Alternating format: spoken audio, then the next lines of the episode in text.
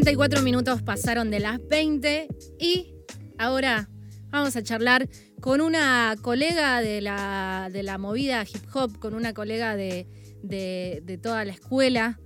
Estoy hablando de Natu Figueredo, que está del otro lado, que nos va a contar cosas súper interesantes. ¿Cómo estás, Natu? Bienvenida. Gracias, muchas gracias, Cris. ¿Cómo estás? Bien, bien, bien.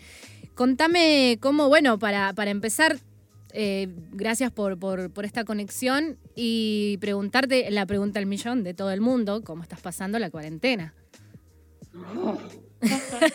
Listo, lo dijo Con todo. Mucho, mucho movimiento. Ok. Bueno, bien. ¿Movimiento Sí, sí. interno o movimiento de en tu casa ponerte a hacer cosas?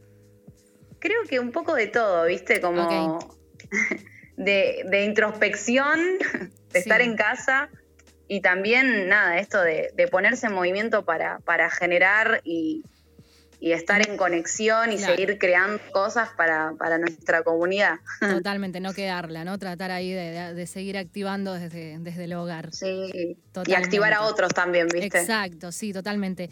Le comento a la gente que, que estamos haciendo esta conexión telefónica con Natu Figueredo, que es bailarina, profesora y host. Eh, ¿cómo, ¿Cómo es hacer todas estas cosas? Por Dios, tremendo. Sí, un poco versátil la muchacha. Sí, nada, pero súper bien, súper bien. Sí, la verdad es que yo en realidad de, de muy chica bailo desde Ajá. que tengo cuatro años. Bueno, tengo una familia así artista también, ok, eh, por suerte. Y siempre eh, estuve, estuve mucho en este en lo del movimiento, ¿viste? Bien. Como en, en moverme, en Constante. disciplinas artísticas, deportivas. sí, Y bueno, más de grande, ponerle tipo vei- 20 por ahí, empiezo a conocer la movida y la cultura hip hop.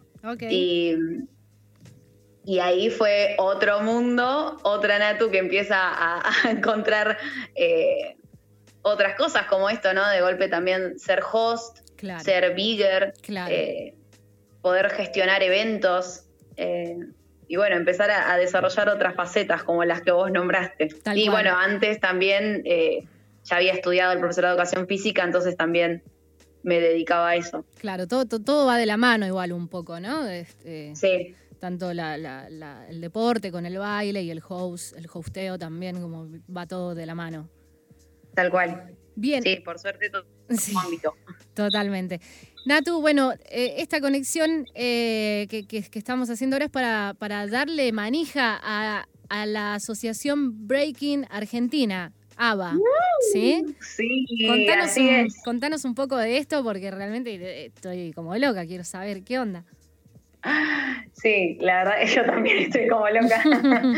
Porque es una movida que es fundamental para, para el breaking en Argentina, ¿no? Sí. Esto de, de poder tener un ente que regule, que organice eh, el breaking que tenemos en todo nuestro país. Que muchas veces, y esto pasa en, en los diferentes elementos ¿no? del hip hop, eh, nos falta esto de, de poder organizarnos, de estar en comunicación, nos falta a veces, muchas veces, los recursos económicos.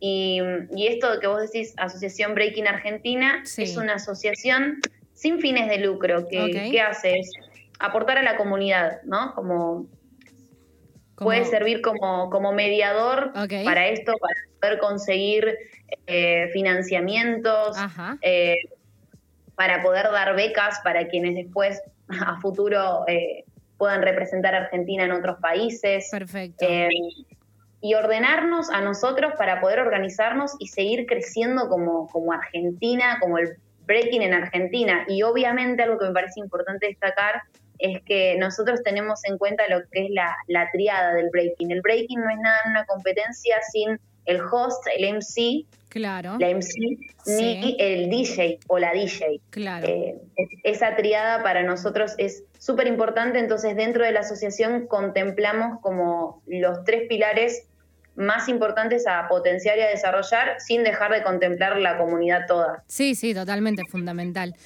¿Y hace cuánto se formó esta asociación de breaking de Argentina? La formamos eh, el 2019, el año, el año pasado, Perfecto. diciembre del año pasado. Ok, Sí, hace muy poquito. Ok, ok, perfecto. ¿Cuántos participantes o cuánta gente incluye la asociación?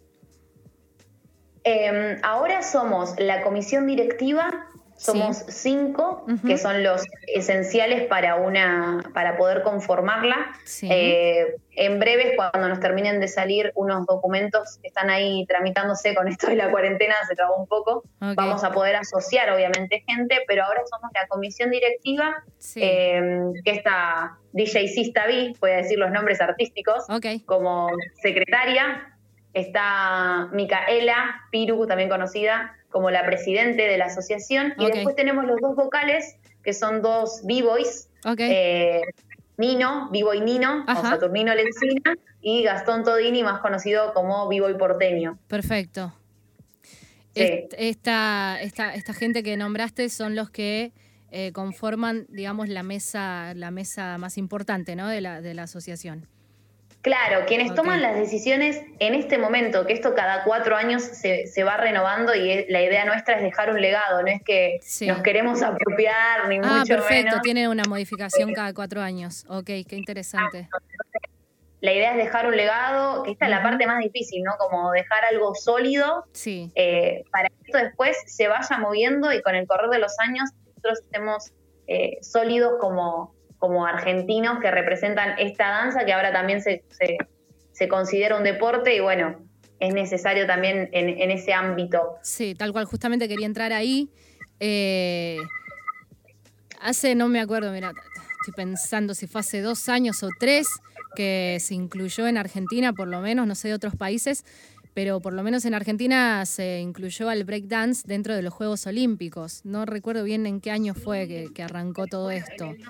Fue así, en el 2016 se proclama el breaking como deporte. Y en el 2018, ¿te acordás que fueron los Juegos Olímpicos Juveniles que se hicieron acá en Acá, tal cual. Sí, tal cual. El primer año encima que el breaking estaba dentro de los Juegos Olímpicos Una locura. juveniles. Una locura. Sí, tremendo.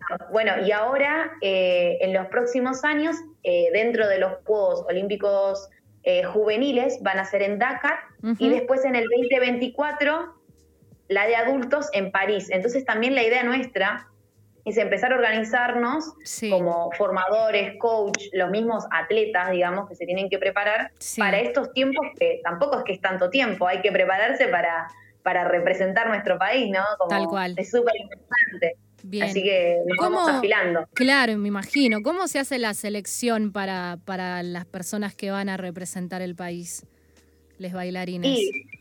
sí, es para eso todavía falta, falta un tiempo. Eh, hay una cuestión de que nosotros también nos vamos a, a contactar con asociaciones que estén mucho más avanzadas eh, porque, bueno, como bien escucharon recién, somos bastante nuevos, pero hay que hacerlo. Alguien se tenía que poner en este lugar. Eh, ya estamos igual en contacto con asociaciones que ya vienen mucho más avanzadas, como las de Colombia, las de México. Eh, Para copiar un poco el formato. Copiar un poco el formato y además nosotros también ya tenemos contacto con la Subsecretaría de Deportes, por ejemplo, que ellos ya manejan otros deportes olímpicos, porque a ver, nuestro deporte olímpicamente es nuevo también, entonces es como, no es que hay mucha gente con experiencia.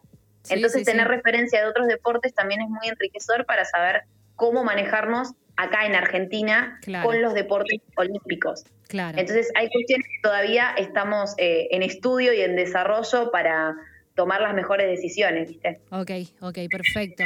No, la verdad que es increíble. Eh, me gustaría preguntarte también cómo, cómo, cómo es toda la gestión, ¿no? Si tienen inscriptos, si tienen personas que, ya forman parte de la asociación, ¿qué es lo que brinda la asociación a todas las personas que están inscriptas también? Bueno, en este momento, como te decía, no tenemos habilitada la inscripción, pero sí invito a las personas que, que, están ahí escuchando a que cualquier persona que forme parte de la comunidad puede acercarse a nuestro Instagram, que es Breaking Argentina, y hay un formulario. Esto es, a ver, puede ser para gestores culturales, fotógrafos, eh, grafiteros, DJs, MCs, ¿sí? cualquier integrante de la comunidad, cualquier actor.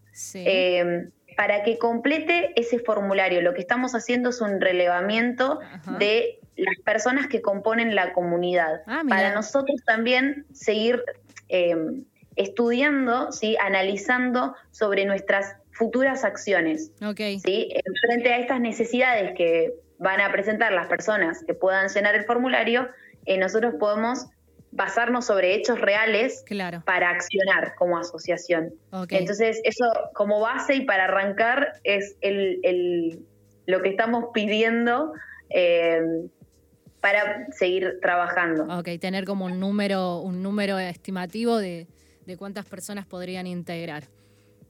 Tal cual, un número y también esto, como te decía, como acciones que sigan beneficiando a la comunidad. Ok. ¿Se han tomado ya algunas acciones en el año que lleva la asociación?